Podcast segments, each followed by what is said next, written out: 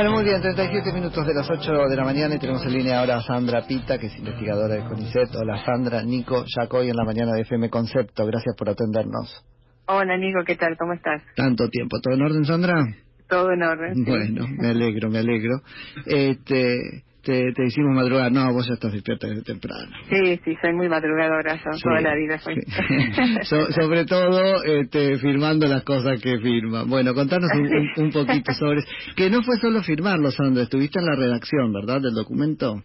Sí, sí, lo redactamos entre Fernando Pedrosa y, y yo. Este, bueno, obviamente con, con sugerencias eh, de varias de varios otros, pero digamos que fuimos los, se quiere decir, los gestores de la de la solicitada, ¿no? No los únicos, pero los, gestores.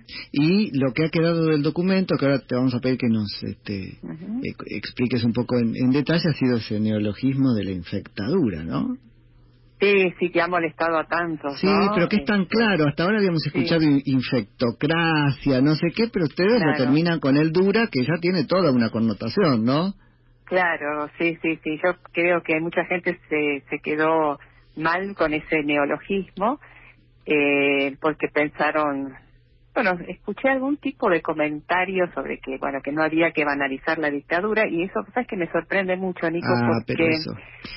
no, me sorprende porque viene de gente que decía que Macri era la dictadura, sí, no, así, sin, digamos, sin neologismos No, directamente, que claro, nosotros no estamos no. diciendo que esto es una dictadura, eh, de científicos que publicaban en revistas internacionales eh, diciendo que estábamos viviendo una dictadura, así. eh, Sandra, viene de gente que cuando no gobierna, Claro. el otro es la dictadura. Y cuando gobierna él, no, dictadura solo son militares. Este, Eso mismo. Eh, Y no- esto en realidad lo que nosotros estamos describiendo es un estado de cosas, es un estado de pérdida de debilitación, de debilitamiento de las instituciones, de pérdida de este paulatina de derechos individuales, eh, bueno, este de derechos de por ejemplo, propiedad privada, cuando salen a decir que se van a quedar con las empresas a las que primero este, hicieron cerrar, por bueno, por una razón válida, y ahora resulta que quieren ser socios, entonces, entonces después sale el, el- Mm. presidente a desmentir, con una desmentida que no se sabe si es desmentida o no. Es decir, este estado de, de- de situación No, donde no, hay además donde te dicen, ¿no? Sandra, esto es loco, pero un poquito más acá por ahí no le parece loco. Exacto. Este, realmente no no hace a, me parece que está haciéndole mucho daño a la Argentina. Eh, un país serio tiene seguridad jurídica y nosotros estamos en un limbo, ¿no? Eh, con un poder judicial prácticamente clausurado, eh, con una, una- un de- poder legislativo que a duras penas funciona y que eh, los miembros de la oposición viven pidiendo este, informes sobre lo que ocurre y nadie les responde. Eh, yo conozco a varios y, realmente están tratando de, de- de que esto funcione como una verdad, un verdadero congreso y, pedidos de informes que no se responden. Entonces, hay toda una serie de situaciones que nos dan que pensar que realmente está muy debilitada esta democracia. Por eso tememos por ella.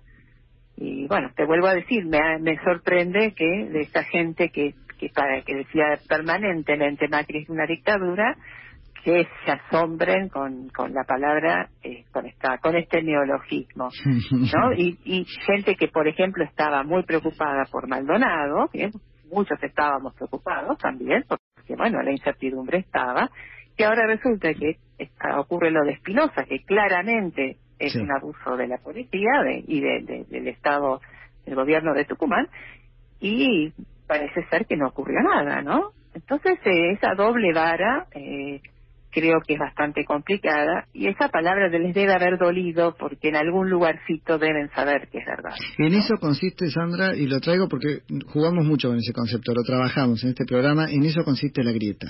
En la imposibilidad de decir, por ejemplo, está mal el, el abuso de la policía. No, acá es, está mal si lo hace mi, mi contrario, si lo hago yo está bien, y así con todo, ¿no? Y es muy grave. Exacto. Es la Sí, clave lo que de la yo, cosa. sí, lo que siempre yo siempre reitero es que si la pandemia la estuviera gestionando Macri hoy como la está gestionando Alberto Fernández, yo estaría diciendo lo mismo, Lo que digo hoy. Mm. Y seguramente lo- la diferencia sería que desde este el gobierno de Cambiemos no existiría una persecución este, y una y, un- y el manejo y, y hasta el insulto que proviene de este de este gobierno. Esa es la diferencia. Pero yo estaría diciendo exactamente lo mismo. No, lo dije con, con el tema ciencia.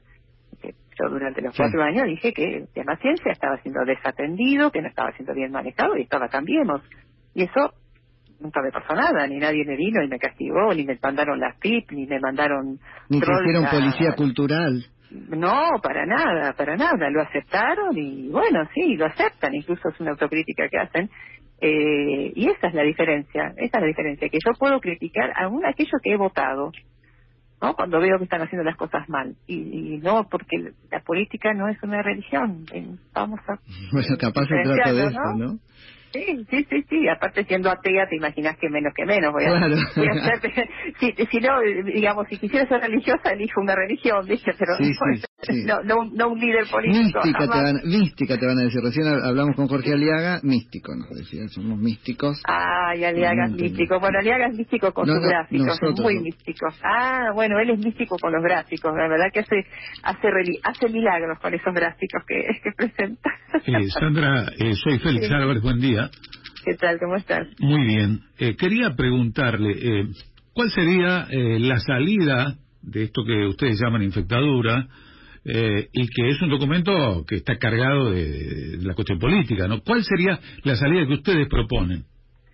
Lo primero que proponemos es un debate más amplio. Proponemos que ese comité de expertos se amplíe, que haya otras voces, que no sean solamente infectólogos, que son esenciales, obviamente, y creo que hay una epidemióloga nada más, si bien si no, si recuerdo bien, pero acá tienen que haber otras miradas, tiene que haber una mirada más social, más de economistas, sociólogos, psiquiatras, eh, otros médicos, politólogos, o sea, sí hay, hay eh, y todos tienen que confluir hacia una decisión política. No puede mm. ser que las decisiones políticas las esté tomando un infectólogo, por más prestigioso que sea, por más eh, calidad este, que tenga en lo suyo, no puede estar tomando esas decisiones. Pero Alberto ganó las elecciones, Sandra.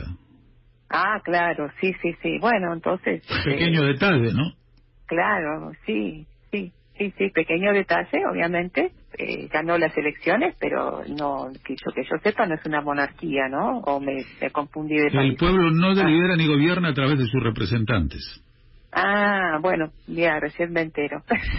no, no, acá hay una cosa que se ha disparado y yo escuché, Sandra, que te lo han dicho, este, es una reacción un poco común respecto a este documento, que es, eh, y entonces, ¿qué proponen? Porque si no es una crítica destructiva y qué sé yo. La ciudadanía tiene que criticar y propondrán, recogerán esa crítica a los políticos y pucha, encontrarán una propuesta, pero no es nuestra función.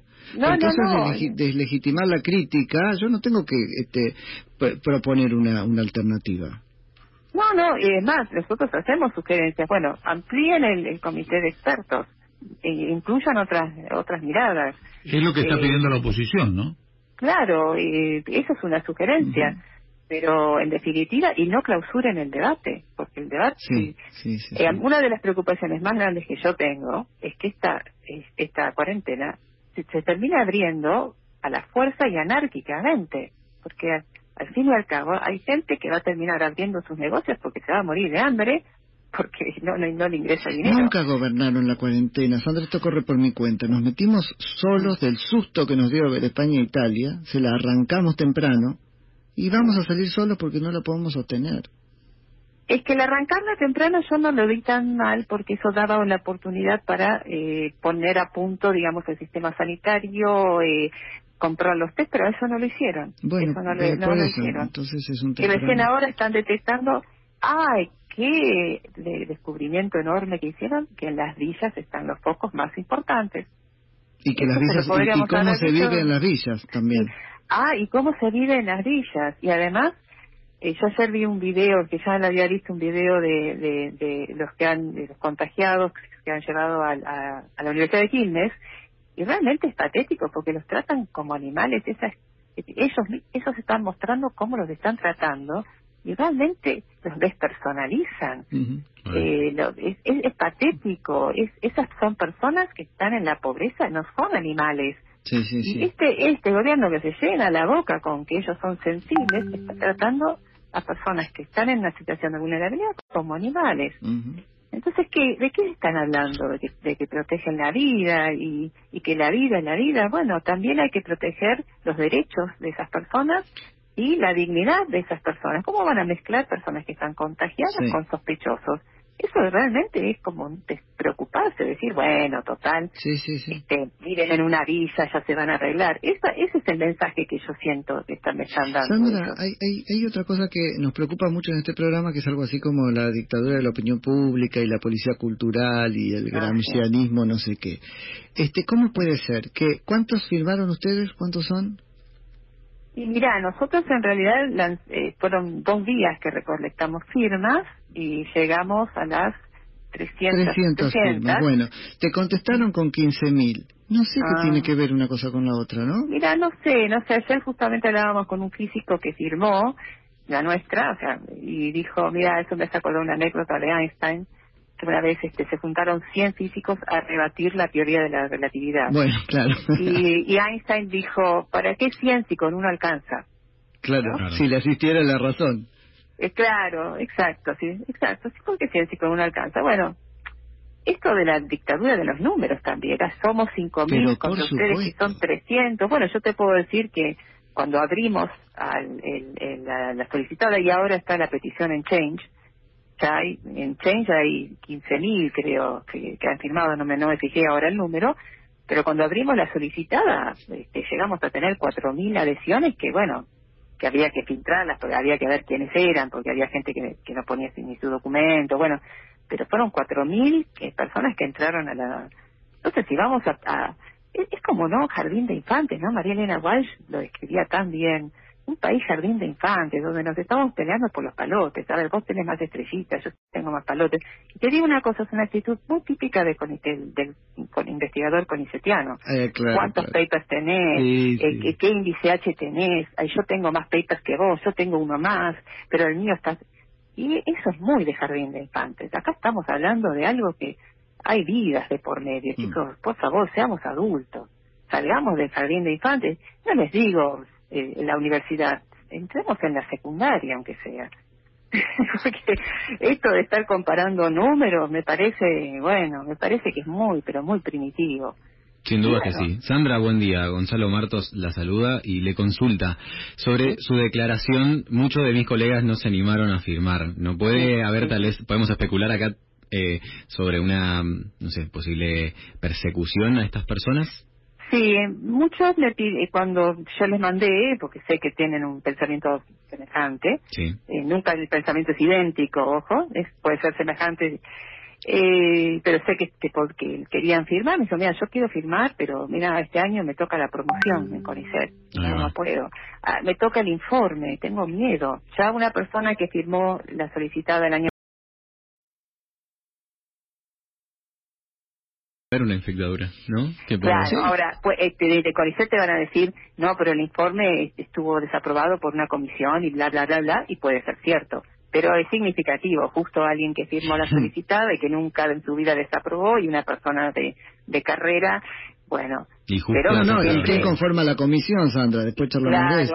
Eh, son distintas comisiones, bueno, no voy a decir quién es porque pobre también firmó esta, así que es, más jugado que yo, mira, más jugado que yo. eh, y bueno, eh, sí, hubo gente inclusive que la había firmado y que me pidió que la, sacara de la, del listado. Y obviamente que yo lo saqué porque yo no, voy a, no quiero poner en peligro el trabajo de nadie, para mí el trabajo es sagrado, eso sí es sagrado. Sí, sí. Eh, y bueno, sí, porque tiene miedo y hay muchísimas y, también nuevamente como me pasó el año pasado, recibo mails, recibo mensajes diciendo gracias por hablar porque acá en tal provincia me está pasando esto que vos estás mm. describiendo. Yo, obviamente van a decir si todo lo que dice Sandra es anecdótico y no, tiene pruebas, y bueno, más vale porque son cosas privadas, y si la gente está no sale a hablar, yo no puedo salir a hablar por eso. Simplemente estoy remitiéndome a lo que además internamente en CONICET todos sabemos, todos lo sabemos que hay que cuidarse con lo que uno firma, porque después vienen las represalias y todos lo sabemos. Y esto no es para qué impresionante, qué impresionante. Yo creo Sandra que lo que estamos meta discutiendo acá es el a ver, vos ayudame después a escribirlo mejor, ¿no? Pero me sale así, el valor o el peso de la palabra del científico en la sociedad. Y lo que nos estaban proponiendo con esto del gobierno del científico y el fundamento infectológico de las medidas que se toman es que la única palabra que vale es la del científico, ¿no? Y la de cierto científico. Y me parece que hay un, déficit ahí. La cosa es sistémica y el aporte del científico es una mirada que tiene que tener, ser tenida en cuenta, pero que es atada con otros que tienen una mirada más general, eh, me, parece que estamos absolutizando el aporte del científico y no es ese el lugar. No, mira, yo incluso yo he hecho cursos de asesoramiento científico, porque yo asesoré a un diputado de Cambiemos, a Don porque también me empezaba a decir que yo cobraba fortuna, lo hice todo gratis.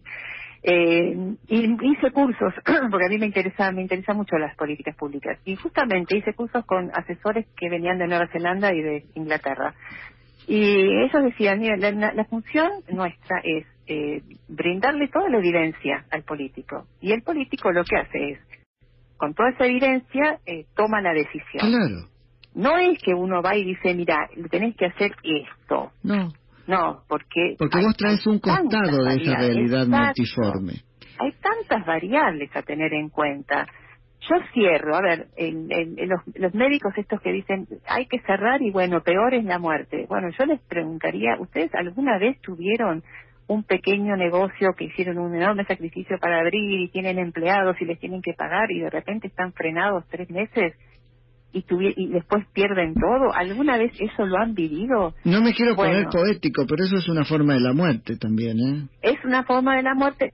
Y la respuesta que yo esperaría de ellos es, bueno, busquemos la manera de ayudar, pero no con un Estado que después te dice, me mm. voy a quedar con lo tuyo. Sí sino aliviemos esto. ¿Cómo, a ver, este, este negocio, cómo se puede abrir? Obviamente que un teatro, un cine, digamos, son es mucho, mucho más difícil de abrir que un pequeño negocio que quizá con medidas, de, ciertas medidas de seguridad que se cumplan eh, y que se controlen, pueda llegar a atender. Eh, ¿Por qué no ponerse en el lugar de, esa persona que no quiere la muerte de nadie? ¿Cómo se les va a ocurrir ¿En qué mente siniestro se le puede ocurrir que alguien pueda desear la muerte? Bueno, por eso, porque ellos son los únicos que dan la vida, ¿no?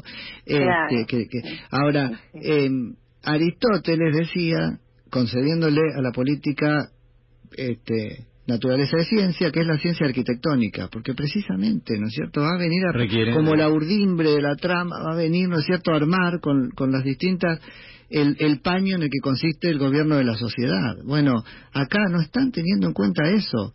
A mí me gusta jugar con una imagen que es que, este, como presidente Alberto Fernández está haciendo, entre comillas, un excelente ministro de salud, ¿no? Sí, sí, porque... Eh, eh, o un excelente infectólogo, pero esa es una sola cosa. pero con el cargo de presidente, ¿por qué toma la decisión de bueno, pero su función es la de celebrar todos los otros aportes que él está suprimiendo en este momento.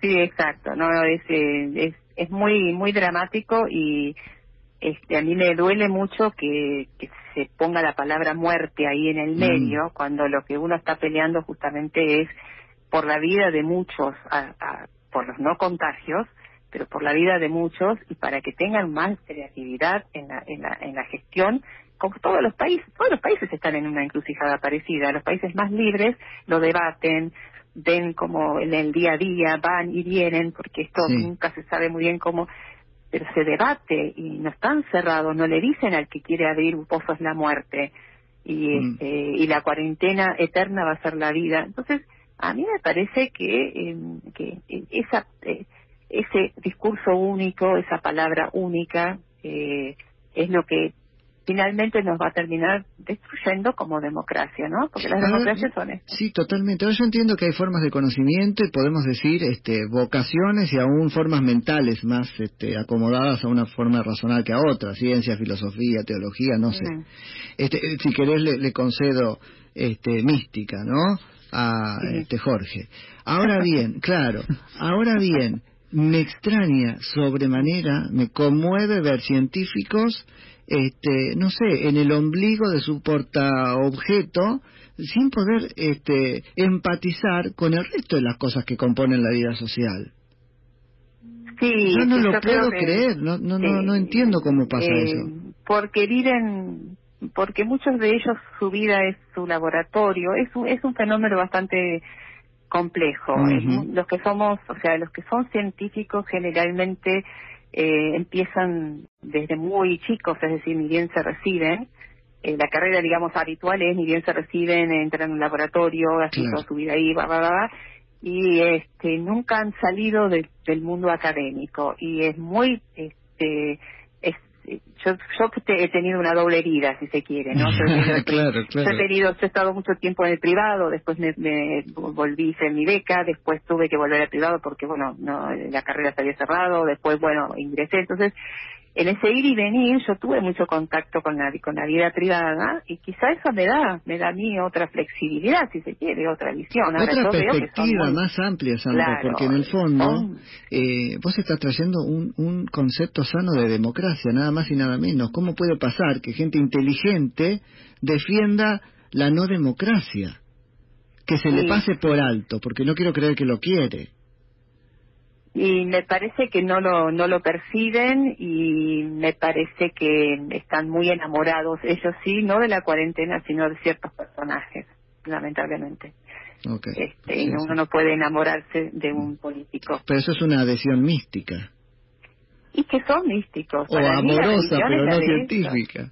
Claro. Y sí sí sí sí este es un tema que es interesantísimo más, ¿eh? dentro de CONICET mismo eh, yo cuando decía, bueno, esto es discutible, me decían no, porque esto lo decide el directorio. Digo, pero el directorio está constituido por seres humanos que pueden ser falibles y por ahí.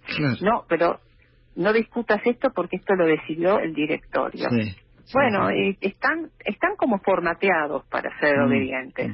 voy, voy a ser cruda en esto están formateados para ser obedientes. Bueno, nos ayudas muchísimo a sopesar la palabra entonces de ese científico que ahora tiene este semejante legitimidad y predicamento en la conversación pública, ¿no? Nos Exactamente. Y no saben bien cómo hacer, no, saben bien la función del asesoramiento científico. El asesoramiento científico es brindarle evidencia. Totalmente, totalmente. Sandra, ¿sos consciente, y no te quito más tiempo, de este, lo expuesta que estás en este sentido? En el gobierno de científicos sos un científico disidente. En algún punto es la espina del mismo palo. Eso te pone en una situación más intensa que la anterior, ¿no? Sí, sí, yo estoy bastante acostumbrada a ser disidente. o sea, este, pero bueno, sí, sí, sí, me doy cuenta y me doy cuenta que, que, es una exposición que otros no quieren y yo lo entiendo. Claro. Porque es bastante jorobada, sí, hay que, hay que tener bastante resiliencia. Seguro, seguro. Sandra, muchas gracias por la charla. No, gracias. Y la valentía. Un abrazo grande. gracias. Buen día. Es Sandra Pita, investigadora de CONICET.